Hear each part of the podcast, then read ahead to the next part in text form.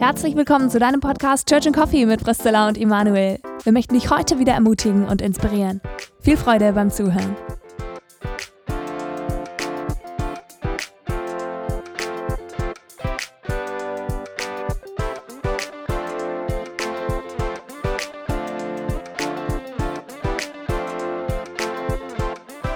Ja, hallo, herzlich willkommen. Wir sind wieder zusammen hier, Church and Coffee und tatsächlich auch mit Coffee. Die Zilla hat nämlich auch einen Kaffee hier stehen, nicht nur ich, bei mir ist es ja normal, aber sie trinkt auch Kaffee. Das war in letzter Zeit oft nicht so. Da war sie schon kaffeesatt, wo sie gekommen ist. Zilla, warum trinkst du jetzt wieder um diese Uhrzeit, ist ja schon halber Vormittag Kaffee? Weil ich gehört habe, dass es wohl besser ist, wenn man nicht direkt nach dem Aufstehen Kaffee trinkt, was ich bisher gemacht habe, sondern so eine Stunde, anderthalb wartet. Das ist besser für den Biorhythmus anscheinend. Und jetzt probiere ich das einfach mal aus. Ich weiß nicht, ob es stimmt. Ich habe dann, ich habe dir vorhin schon gesagt, das ist halt für mich ein Struggle, weil ich jetzt nicht mehr mit dem Herrn Jesus Kaffee trinke und ich liebe Kaffee und ich finde es auch toll, das mit Jesus gemeinsam zu machen. Aber tatsächlich glaube ich halt auch, dass es meinem Magen vor allem gut tut, nett auf nüchternen Magen Kaffee zu trinken. Und Von dem hab- her, ich habe schon moniert, dass sie sich für den äh, Magen und gegen den Herrn Jesus entschieden hat, morgen zum Kaffee. ja. Aber jetzt trinke ich mit dir, das ist ja eigentlich auch wertvoll. Ja. Und du, der Christus ist ja in dir und dann sind wir wieder. sind wir wieder super, ja. Wie Dietrich Bonhoeffer gesagt hat, der Christus im Amen. anderen ist immer größer als Richtig. der in sich selber, ja. Super, und wir haben auch ein spannendes Thema mitgebracht, über das wir sprechen möchten heute, wo wir schon lang mal gesagt haben, dass wir darüber reden möchten. Und ich habe so genannt, die Zilla wird gleich dagegen argumentieren, aber ich habe es mal so genannt, langweilige Prediger gehören ins Feuer. Und äh, die Zilla hat gesagt, das können wir nicht so nennen. Also fällt, ja, sag, du, du wolltest es anders nennen, irgendwie. Wie, Ja, ich äh, wollte es auf jeden Fall, ich werde auf jeden Fall dagegen argumentieren mit der Bibel. Aber Oh. tatsächlich ist mir gerade ein, ein, ein Witz eingefallen. Ich wollte den eigentlich gar nicht bringen, aber jetzt bringe ich ihn Den doch. von Spurgeon. Ja, ich kenn den. Ich kenn Das den. habe ich mir gedacht, dass du den kennst. Das ist ja der Grund für dieses. Ja, dann erzähl den doch Na, dann du. musst du den Ah, erzählen. na gut. Ja. Wer erzählt ihn? Also ich erzähle ihn. Okay.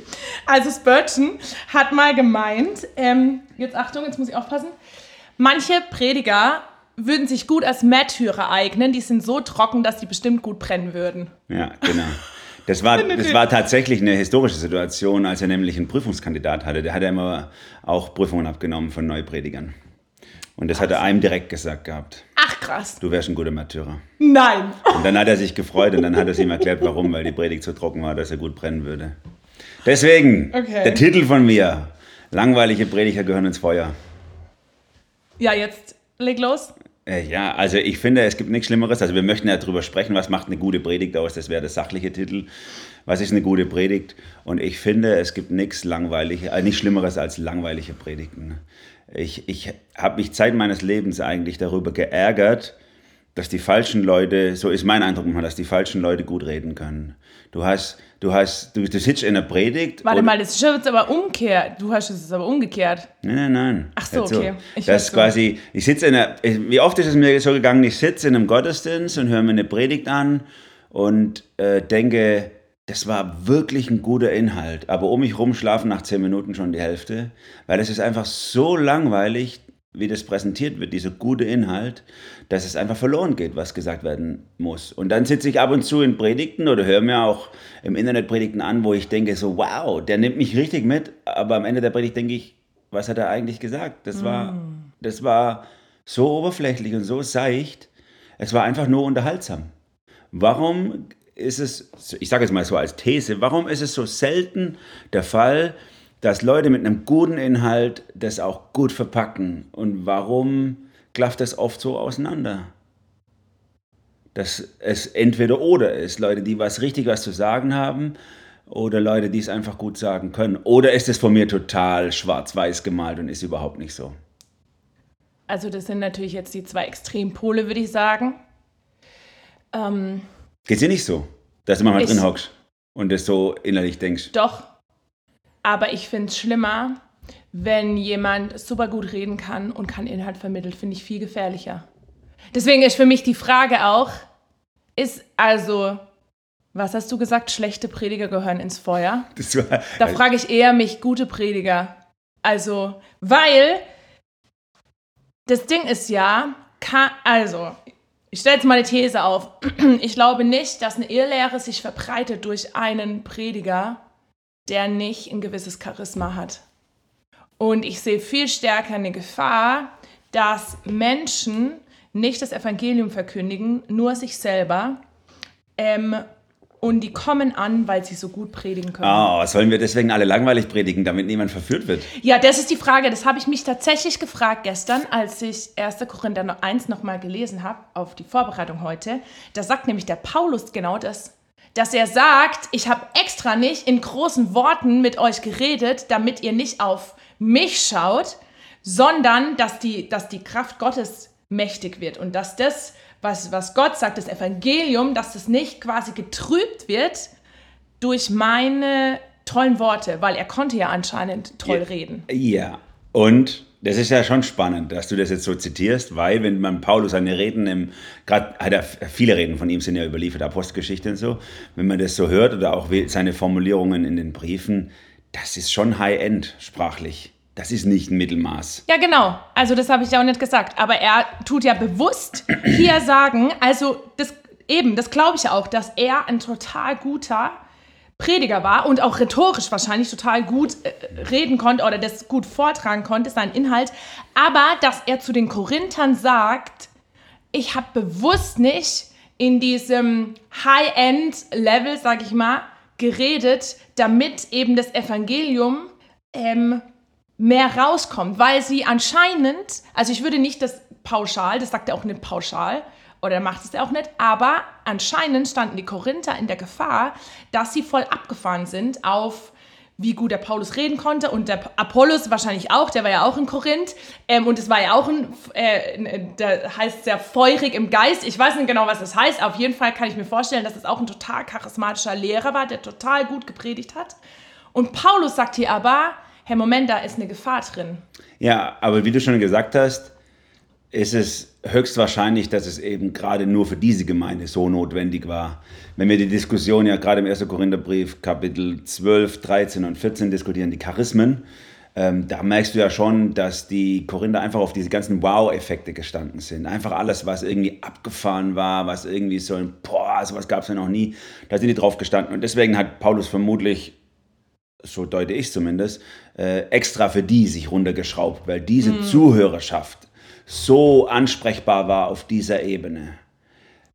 Aber wenn du seine sonstigen Reden oder auch wie er formuliert in den Briefen liest, dann war das nicht sein Normalverhalten, sondern im Normalen hat er gut geredet, auch rhetorisch fit geredet.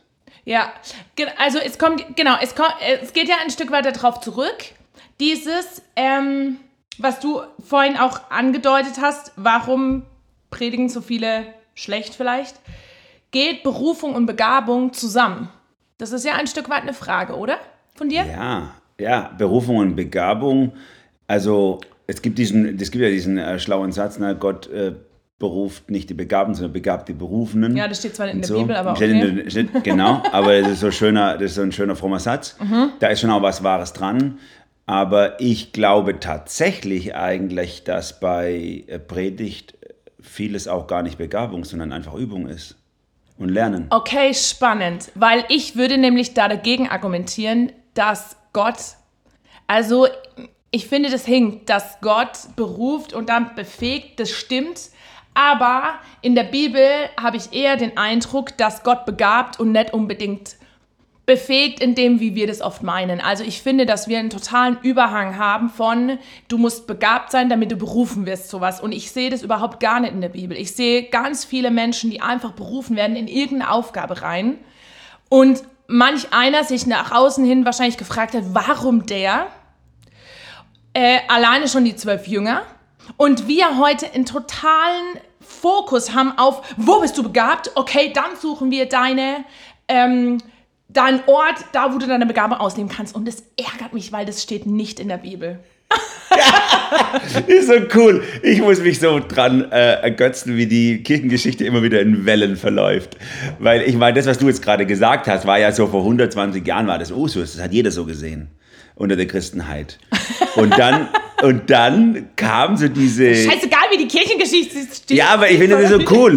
Und dann, und dann kamen Leute auf, die haben gesagt, hey, da ist doch eine, da ist doch eine, eine da ist doch ein Gefälle. Warum, warum machen so viele Leute die Sachen, wofür sie gar nicht äh, begabt sind und werden einfach reingepresst aus lauter Treueverständnis oder weil irgendjemand sagt, macht es und dann, und dann sterben sie an diesem Dienst oder mit diesem Dienst. Alle meine Verwandten, die in der Kirche groß geworden sind, sind so, die sind 50 Jahre äh, Chorleiter gewesen oder 50 Jahre Älteste oder so. Die sind alle gestorben mit diesem Dienst. Mhm. Und dann kam, kam eben dieses gabenorientierte Denken dann in den 70er, 80ern auf Christian Schwarz oder, mhm. oder eben dann auch die ganze Willow Creek und diese Gemeinden haben das stärker in den Fokus gerückt. Und die haben damit ja ein Defizit aufgedeckt, nämlich dass man vorher gar nicht nach Begabung ja. gefragt hat. Und jetzt kommst du, und ich denke mal, du stehst auch repräsentativ jetzt von eine, eine ganz neue Generation an Theologen, die dann wiederum jetzt den Fehler an dieser gabenorientierten Bewegung entdeckt, dass sie sagt, hey Leute, bei euch geht es nur noch um menschliche mhm. Begabung, bei euch geht es nur noch um, wer ist besser, größer, toller, höher. Und da sind wir wieder bei der Apollos-Diskussion von den Korinthern, weil das ja bei, bei ihnen auch das Ding, der Apollos war der Begabtere, mm. das war der Tollere. Ja. Und wo Paulus seine eigene Gabe extra runterschraubt, um den Leuten das Evangelium vor Augen zu malen, Christus und nicht seine Gabe.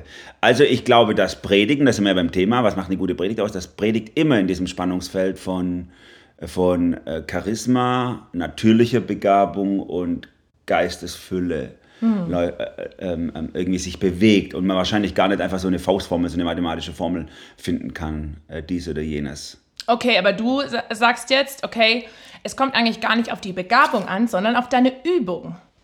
Das habe ich nicht so gesagt. Das hast ah, du jetzt okay. so formuliert. Ich sage, ich habe gesagt, eine gute Predigt ist Übung.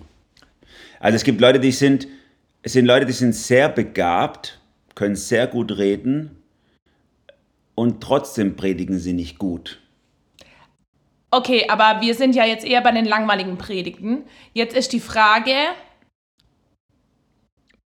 äh, ist jede Pre langweilige Predigt nicht gut geübt?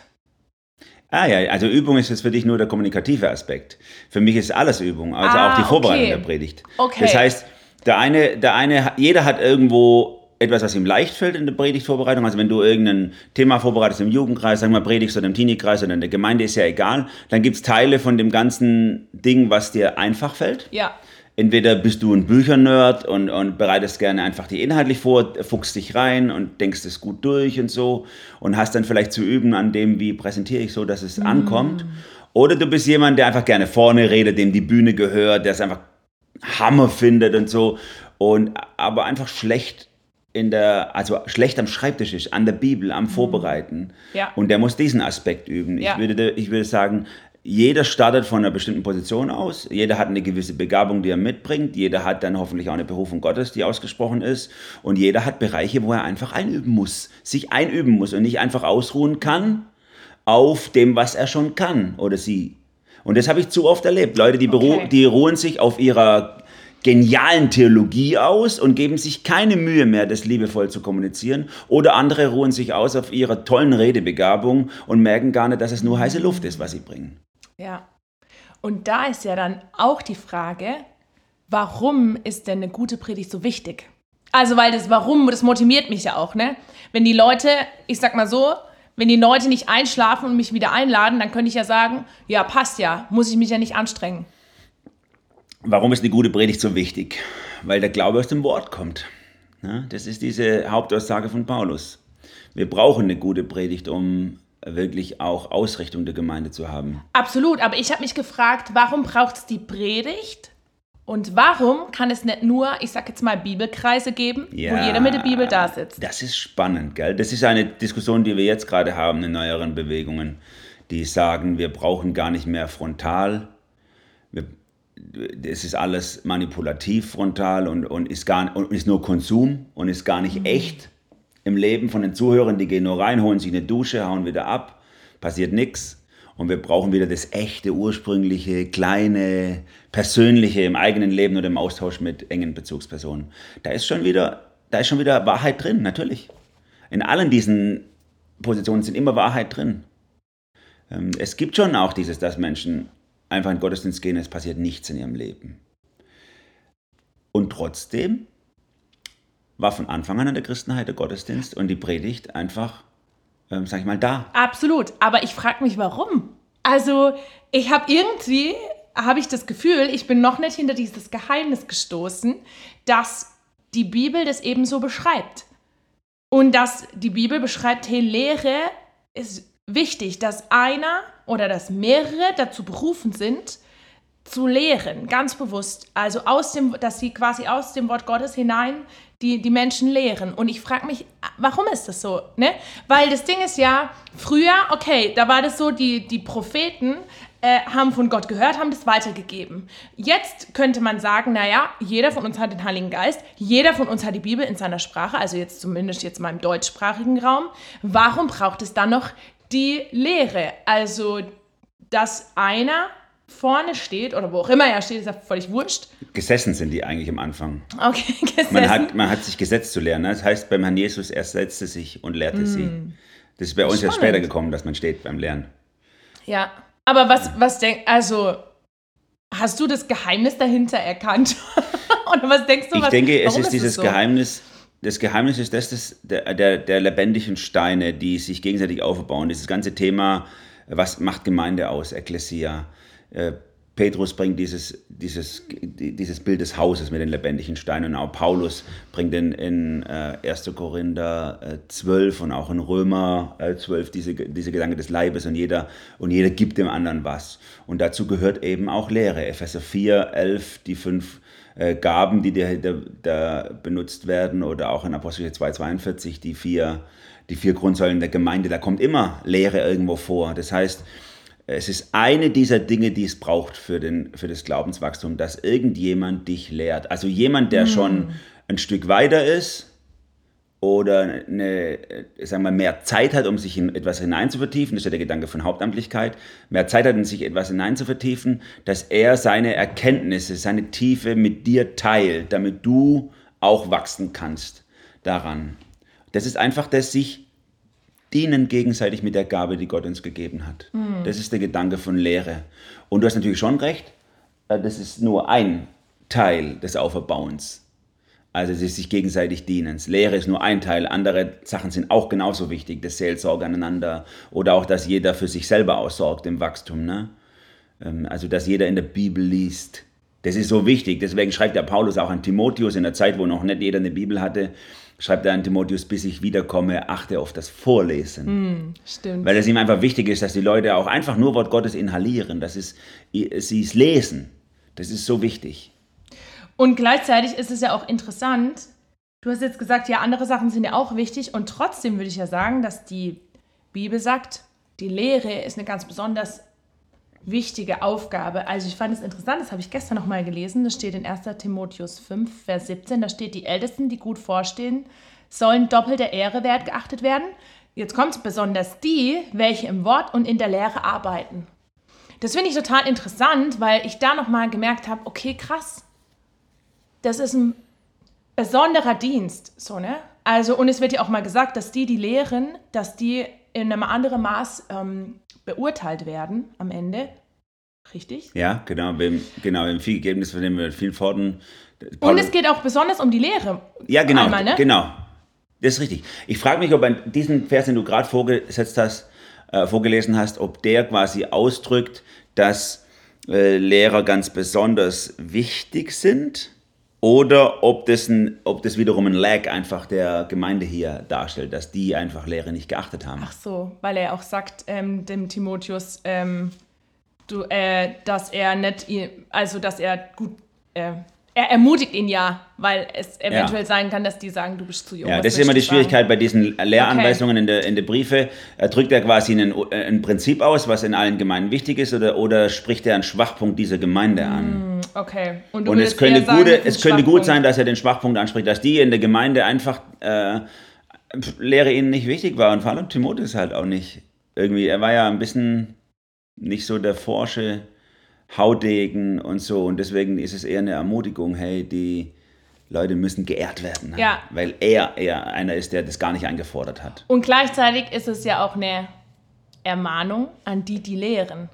Also dann könnte man ja zum Beispiel auch sagen, wie du gesagt hast vorhin, dass du manchmal den Eindruck hast, dass Leute sich eben nicht gut vorbereiten zum Beispiel oder sich darauf ausruhen und sagen, okay, ich habe halt das Maß, das Gott mir gegeben hat, Ende. So. Dass die dadurch ermahnt werden, so, hey, dein Dienst ist wichtig. Ja. Und, ähm, und du hast eine gewisse Verantwortung und dazu gehört auch, äh, sich gut vorzubereiten zum Beispiel. Ja, ja. Aber er ist nicht das Wichtigste. Das ist mir nochmal, auch nochmal wichtig. Er ist, also Lehre ist eines der vier Säulen, ne? neben Abendmahl, Gebet Ja. und Gemeinschaft. Sie ist eine von den vier oder fünf Gaben nach Epheser 4, die die Gemeinde zum guten Wachstum braucht. Sie ist nicht alles. Also es gibt ja auch in gewissen, äh, sagen wir mal, konservativen Kreisen, gibt auch so eine Überhöhung von Lehre. Dass Lehre einfach alles ist. Man geht, ich sag mal, gerade das Bibelstundenkonzept unterstützt das ja. Man geht irgendwo hin, man macht möglichst gar nichts als nur Lehre hören. Und dann ist auf einmal aus einer guten, gesunden Lehre nur ein Konsum geworden. Und dann haben wir das andere Gegenteil, eben dieses eher korinthische Modell, sage ich mal, dass man eher so auf die Charismen, auf die Geistesgaben, auf das, auf das was an Wow-Effekte äh, da ist, dass man darauf seine, seinen Glauben baut und die Lehre irgendwie nur, nur nebendran läuft. Und das ist auch nicht gesund. Deswegen, am Ende brauchen wir alles. Aber was mich bei der Frage auf jeden Fall auch nochmal bewegt, ist nicht nur die Frage, ist, ist Lehre wichtig, ist Predigt wichtig, sondern was ist denn, was macht denn inhaltlich eine gute Predigt aus? Also, wir haben ja jetzt viel über Form gesprochen, ne? aber was macht denn inhaltlich eine gute Predigt aus? Martin Luther soll ja gesagt haben, äh, äh, du kannst predigen über was du willst, aber nicht über, äh, keine Ahnung, 40 Minuten oder keine Ahnung, irgendwie so, so Zeugs. Also Sprüche gibt es ja auch, Ja. wo Leute eben an, an sowas eine, eine gute Predigt ausmachen. Oder ich habe in der, äh, in der chinesischen Erweckung habe ich gelesen, die haben alle westlichen Mission, Missionsgesellschaften äh, gebeten darum, dass sie ihnen nur noch Missionare schicken, die äh, länger als eine Stunde predigen können, weil alles andere eben der Auferbauung der Gemeinde nicht dient und die westlichen Missionare alle nur so kurz predigen und nicht länger können und so. Also, was macht denn eine gute Predigt aus? Ist es die Länge? Ist es, wa- was, was würdest du sagen? Also ich würde hauptsächlich sagen, dass es ein, eine Erkenntnis vom Wort Gottes ist. Und, ähm, und dass ich, ich gehe immer von den Gefahren aus, gell, aber hm, ähm, da sehe ich momentan die Gefahr, dass die nächste Generation heranwächst mit so Predigten, wo einfach nur so zehn Bibelverse aus dem Kontext rausgezogen werden und dann irgendwelche zum Beispiel, was weiß ich, wie kann ich ein guter Ehemann sein, whatever. Und dann kommen da zehn Bibelstellen und dann äh, mache ich da meine Predigt. Aber Ja. der Kontext dahinter, die große Linie der Bibel, die wird gar nicht an, ähm, die wird gar nicht angesprochen so. ja. Und das finde ich so traurig.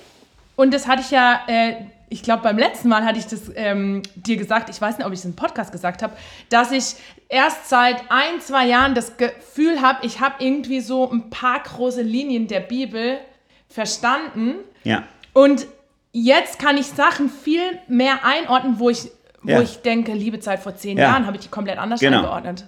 Und deswegen braucht es, braucht es äh, auslegende Predigten, die das Wort auslegen. Im Englischen gibt es diesen, diesen Kampf vom Expository Preaching, also wir würden im Deutschen sagen für Vers, Vers. Ne? Man, man, man streitet darüber, braucht man, auch das war in der Gemeindewachstumsbewegung ein Ding, die sagen, wir brauchen nicht mehr die Bibelauslegung, sondern wir brauchen diese Themenpredigten, was du ja gesagt hast. Also das Thema, was ist relevant für die Menschen, äh, wie kann ich ein besserer Ehemann sein, wie kann ich das oder jenes besser handeln? Und, und ähm, das hat wiederum ein Defizit aufgezeigt, nämlich dass die, dass die Auslegungspredigten nicht ins Leben reingesprochen haben zu den Menschen, dass sie ihnen nichts gesagt haben in ihrem Leben. Aber auf der anderen Seite ist es wieder zu so einem Extrem geworden, zu so einer Selbstoptimierungspredigt. Wie kann, gib mir mal eine Rede, die mir was hilft für die nächste Woche. Ja. Und das, was du sagst, ist aus meiner Sicht das Eigentliche von Predigt. Dass es nämlich die großen Linien Gottes in unserem Leben und in der, und in der Heilsgeschichte aufzeigt. Dass ich, dass ich einen Bibeltext rausnehme, dass ich diesen Bibeltext quasi auslege, bestenfalls Vers für Vers, wenn es möglich ist. Oder wenn es längere Geschichten sind, dann muss ich, kann ich natürlich jetzt nicht jeden Vers auslegen von der Zeit her, dann muss ich halt diese Geschichte nacharbeiten. Äh, dass ich das auslege, dass ich es einordne in den großen Zusammenhang der Bibel, damit ich verstehe, warum, welche Rolle spielt es, und dass ich es ins Leben der Menschen hinein verorte. Na, dass sie auch wissen, was will Gott, also was will Gott sagen, was will Gott mir sagen. Diese beiden Gedanken sind wichtig. Ich habe jetzt gerade gedacht, das, was du jetzt gesagt hast, da denke ich mir, okay, dafür brauchst du wahrscheinlich erstmal 15 Jahre du allein mit deiner Bibel. Und ich glaube, es ist nicht entscheidend, ob du auf einem Theologiestudium bist äh, äh, oder Theologie studierst oder nicht. Aber um die großen um die großen Zusammenhänge in der Bibel verstehen, brauchst du einige Jahre, würde ich sagen, Bibelstudium. So. Und dann frage ich mich. Oder gute Lehrer. Okay. Wenn du, wenn du zu den Füßen, Paulus war auch relativ jung, ne? saß aber zu den Füßen Gamaliels den besten Lehrer. Und deswegen hatte er schon als junger Mensch aus meiner Sicht eine große Weisheit, auch wenn er verrannt war in so ein, also aber, also, also voran war, die Christen verfolgt hat, aber als er zum Glauben gekommen ist, hast du gemerkt, wie der gelebt hat in der Lehre. Wie das für ihn einfach, da ist so vieles wach geworden, mhm. was er gelernt hatte. Und, okay, aber ich frage mich trotzdem, wo ist dann die Grenze, dass Menschen lernen oder wachsen dürfen in der Lehre? Und ähm, und wann sagt man, okay, du bist noch nicht ready, so von deinem, von deiner Bibelerkenntnis her? Und wann sagt man, nee, ähm, du hast zwar noch nicht ein, ein umfassendes Bild von, von der Bibel, aber ähm, du darfst lernen und du darfst wachsen in, in der Lehre und deswegen setzen wir dich jetzt schon ein. Das finde ich voll die Herausforderung.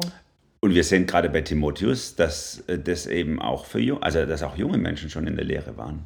Es war auch in der Bibel nicht so, dass nur ab einem gewissen Heiligungs- oder Reifegrad Menschen lernen durften, sondern auch schon früher. Und da sind wir wieder beim Thema Berufen in den Dienst oder, oder muss man begabt sein oder muss man mm. besonders heilig oder besonders reif sein oder so. Es ist natürlich von Vorteil, wenn ich zu Füßen eines Lehrers sitze, der eine besondere Weisheit hat, eine Einsicht ins Wort Gottes. Aber auch ein, aber auch ein Ältester, ein Leiter, ein Pastor, ein Jugendleiter, der nicht so weit ist, von dem kann ich trotzdem was lernen, wenn, und jetzt kommt's, wenn der Inhalt seiner Botschaft eben mit dem Wort Gottes übereinstimmt. Denn dann lerne ich ja zu den Füßen Gottes. Mm. Und deswegen ist es so wichtig aus meiner Sicht, dass wir wirklich uns verkämpfen für eine, für eine schriftauslegende Predigt und nicht einfach nur Themen, die das Leben von Menschen irgendwie relevant bewegen sollen. Denn dann bin ich wirklich darauf angewiesen, dass der, der mir das Thema bringt, wirklich eine große geistliche Einsicht und Reife hat und nicht einfach nur ein paar Verse pickt und mir hinschmeißt. Absolut. Und gleichzeitig finde ich es auch wichtig zu sagen, nur weil ich eine Auslegungspredigt mache, heißt es nicht, dass ich das Wort korrekt auslege. Es kann mhm. natürlich auch, wenn ich nicht einen Gesamtkontext von der Bibel habe, kann ich trotzdem, auch wenn ich vielleicht ein ganzes Kapitel habe, kann ich das komplett aus dem Zusammenhang reißen, aus den großen biblischen Prinzipien und kann zu ganz skurrilen äh, Ergebnissen kommen, sage ich jetzt mal. Wenn ich jetzt, weißt du, wie ich mal im, im Ex Wie vermeiden wir das? Indem nur Leute predigen dürfen, die älter als 40 sind? Die 20 Jahre schon Christen sind? Ja, das frage ich mich. Ich glaube, ich glaube nicht, aber ich glaube schon, dass es wichtig ist zu erkennen oder das auch weiterzugeben, mm, dass es wichtig ist, dass ich im, im dass ich das Wort selber äh, daraus lerne, so wenn ich lehre. Weißt du, wie ich meine? Wenn ich Aber das würde, ja fast, das würde ja fast jeder, den ich kenne, in Anspruch nehmen für sich selber. Also, ich würde nicht, also als ich angefangen habe, zum Beispiel im Teenie-Kreis, Andachten zu machen, war mir das nicht bewusst. Also, ich glaube nicht, dass es, dass es so bewusst ist. Ähm, vor allem, weil man, glaube ich, wenn man christlich aufwächst, dann denkt man ja so, ja, ich kenne ja die Bibel. So, Aha, weißt du, wie ich meine? Okay. Ja, Vielleicht so ein, ähm, dass es manchmal gerade für Leute, die christlich aufgewachsen ist, vielleicht so ein Trugschluss ist, so dieses, ja, ich habe ja Bibelwissen, weiß ja, wer Abraham und Mose etc. ist. Hm. Und wenn du dann wirklich eintauchst in die Bibel, dann, oder Teenie-Arbeit ist eigentlich eine gute Arbeit, wenn, wenn dann Teenies dich fragen, ja, warum ist es so mit freien Willen und Vorherbestimmung oder mit, äh, warum darf ich nicht mit meinem Freund zusammenziehen, etc., dann kommst du plötzlich ins in Struggle, weil du merkst so, wow, warte mal, das ist, ist ja gar nicht so einfach. Und dann musst du tiefer eintauchen und das ist sehr gut. Ja, da erinnere ich mich gerade an so eine Szene im Teenie-Kreis, ähm, wo eine der Mitarbeiterinnen irgendwas aus, dem, aus den Mosebüchern, eine Geschichte, eine Andacht gehalten hat darüber und dann fragt irgendeiner von den Teenies, die war nicht aus einer christlichen Familie, äh, hier kommt das Wort Beschneidung vor, was ist eigentlich Beschneidung und welchen Sinn hat das? und dann stand die vorne, hatte richtig so, Uah! hat sie hilfesuchend mich angeguckt. Emanuel, kannst du was sagen? Die war zufällig Krankenschwester. Dann habe ich zu ihr gesagt, du bist doch Krankenschwester, erklär doch mal, was Beschneidung ist. So, und dann versuchst zu erklären, warum. Und dann kommen wir in die Bündnisse Gottes, dann kommen wir in, die, in, in, den Heiligkeitsgedanken Gottes, dann kommen wir in Gedanken von Schuld und Sühne, Gnade, Vergebung. Das sind die großen heilsgeschichtlichen Linien der Bibel gefragt. Das ist natürlich eine Überforderung für ein 17-jähriges Mädel, aber auf jeden Fall ist es eine coole Herausforderung, sich dann da reinzuknien. Ja. Ja. Okay, das heißt, was würdest du Leuten mitgeben, die sagen, ich habe eine, ich würde gern lernen und ich tue es vielleicht noch nicht. Oder aber auch Leute, die sagen, ich lehre, aber nach dem, was du jetzt gesagt hast oder wir gesagt haben, bin ich mir gar nicht so sicher, ob ich lernen sollte. Ich würde sagen, üben. Üben ist für mich die Antwort. Üb einfach. Das ist für mich, äh, ist für mich Grund Haltung eines Nachfolger Jesus. Warum heißen Nachfolger von Jesu von vornherein Jünger? Es sind Schüler. Und was tut ein Schüler? Er lernt und imitiert seinen Lehrer. Und das machen wir in allen Bereichen unseres Lebens. Und auch wenn wir lehren, wenn wir predigen, dann, le dann lernen wir. Wir üben einfach. Das heißt, wir, wir gucken, was, was geht schon gut und dann legen wir einen Fokus auf die Sachen, wo wir einfach besser werden möchten darin. Also nicht besser werden möchten, und da ist wieder die Gefahr, in einem, in einem selbstoptimierenden mhm. Sinn, besser damit ich besser dastehe oder damit ich es besser kann, sondern in dem Gedanken von, erst, von, von, in dem Gedanken von 1. Korinther 12 und Römer 12, diese Leibgedanke, dieses Dienen, damit ich besser dienen kann. Ich übe, Johann Arndt, einer der frühen Pietisten, hat mal sein, hat mal sein Werk so genannt, Einübung ins Christentum. Ne? Wir üben das ein. Wir üben Leben ein, wir üben Nachfolge ein und wir üben auch Lehren ein. Und äh, da ist jeder, startet von einem unterschiedlichen Punkt aus. Von daher, wenn du jetzt gerade zuhörst und sagst, ja, ich, ich will das oder ich bin schon drin und ich habe das Gefühl, bei mir stimmt es nicht, dann üb. Üb einfach. Das macht ein Jünger aus. Und ich würde jetzt mal sagen, außen hin ist es ja relativ leicht, Sachen zu üben, wie Rhetorik oder den Text gut zu kennen, sodass man frei sprechen kann, etc. Aber was würdest du jemand sagen, der jetzt sagt, okay, Rhetorik bin ich super, aber irgendwie habe ich die großen heilsgeschichtlichen Themen der Bibel oder die Linien, die sehe ich noch nicht, weil ich einfach noch nicht das theologische Wissen habe. Muss ich jetzt auf eine Bibelschule gehen oder was würdest du da sagen? Also zunächst mal ist wichtiger, dass ich meine tägliche Nachfolge einübe. Das ist die Grundlage, denn auch, also wenn ich, wenn ich in Christus verwurzelt bin, als Persönlichkeit, dann kann ich auch mal einen, Fehlschuss machen und, trotz, und Gott kann es trotzdem benutzen. Gefährlicher sind die, wie du schon gesagt hast, gefährlicher sind die, die viel wissen und es gut präsentieren können, aber es ist kein Leben dahinter, kein geistliches Leben dahinter. Die sind noch gefährlicher. Aber ich will es auch gar nicht gegeneinander ausspielen. Also wenn du merkst, dir fehlt noch Wissen, dann, dann lern lernen. Es gibt so viele gute Bücher oder, oder, oder Vorträge, Lehreinheiten oder Veranstaltungen. Also keiner bei uns in der westlichen Welt kann sagen, ich habe nicht genug Zugang zu Wissen, um zu lernen, wie ich gut predigen, wie ich gut äh, eine Andacht machen kann, eine, eine, Lehre halten kann. Das kann niemand sagen. Ähm, schwieriger, glaube ich, ist dieses tägliche Einüben. Ne? Wie Jesus sagt, wer mein Jünger sein will, nehme sein Kreuz täglich auf sich und folge mir nach. Mhm. Und da sind wir beim Thema, was wir sicherlich auch mal nochmal machen müssen, dieses sich, sich täglich zu sterben und das einzuüben, Christus Nachfolge. Denn dann kommt Vollmacht in meine Predigt, mhm. wenn ich wirklich dieses tägliche Sterben in der Nachfolge Christi einübe.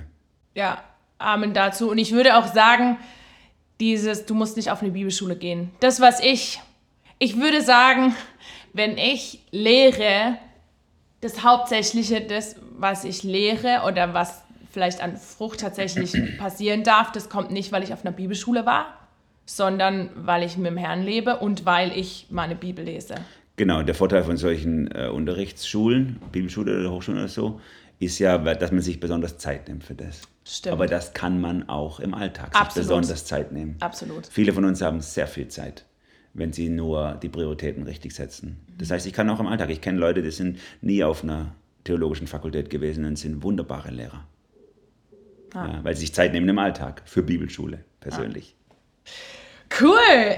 In dem Sinne, äh, ich hoffe, ihr wurdet ermutigt und auch vielleicht ermahnt, äh, wenn ihr schon in der Lehrtätigkeit seid oder auch ermutigt, wenn ihr sagt, hey, ich glaube, das äh, würde mir liegen oder ich bin dazu berufen, dann ähm, geht da äh, oder überlegt mit dem Herrn weiter oder auch, wo, wo kann ich bewusst Zeit investieren, um zu üben. Den nächsten Schritt zu gehen in der Nachfolge, im Einüben. Nächste Woche, in zwei Wochen, wollen wir, das wollen wir schon mal voraussagen, wollen wir einen Gast haben hier. Äh, oder muss ich Gästin sagen? Nein, keine Ahnung. haben wir jemand hier, die uns einführt, auch in ein Thema, wie können wir Nachfolge, wie können wir Jüngerschaft leben in einem Bereich, der für viele von uns gar nicht im Fokus ist. Nächstes Mal wird es um das Thema äh, Verhütung gehen und die Pille. Und da wird, äh, werden wir eine, sage ich mal, eine ausgewiesene Expertin zu diesem Thema einladen Ja. und werden diesem Thema nachgehen, wie können wir als Christen zu diesem, zu diesem Thema wirklich auch gut stehen. Ja, ich freue mich voll und ich kann euch jetzt schon sagen, es wird euer Denken verändern. Meins hat es verändert, als ich da rein gelesen habe. Ja. Das ist ja cool, jetzt bin ich auch gespannt. Ja. cool, in diesem Sinne, macht's gut, bis in zwei Wochen und Gottes Segen euch. Ja, Gott sei Dank, tschüss. Hey, schön, dass du heute dabei warst. Wenn du unseren Podcast unterstützen möchtest, darfst du gerne auf den Link in unserer Beschreibung klicken und unsere Arbeit finanziell unterstützen. Danke dafür. Wir hoffen, wir konnten dich heute ermutigen und inspirieren.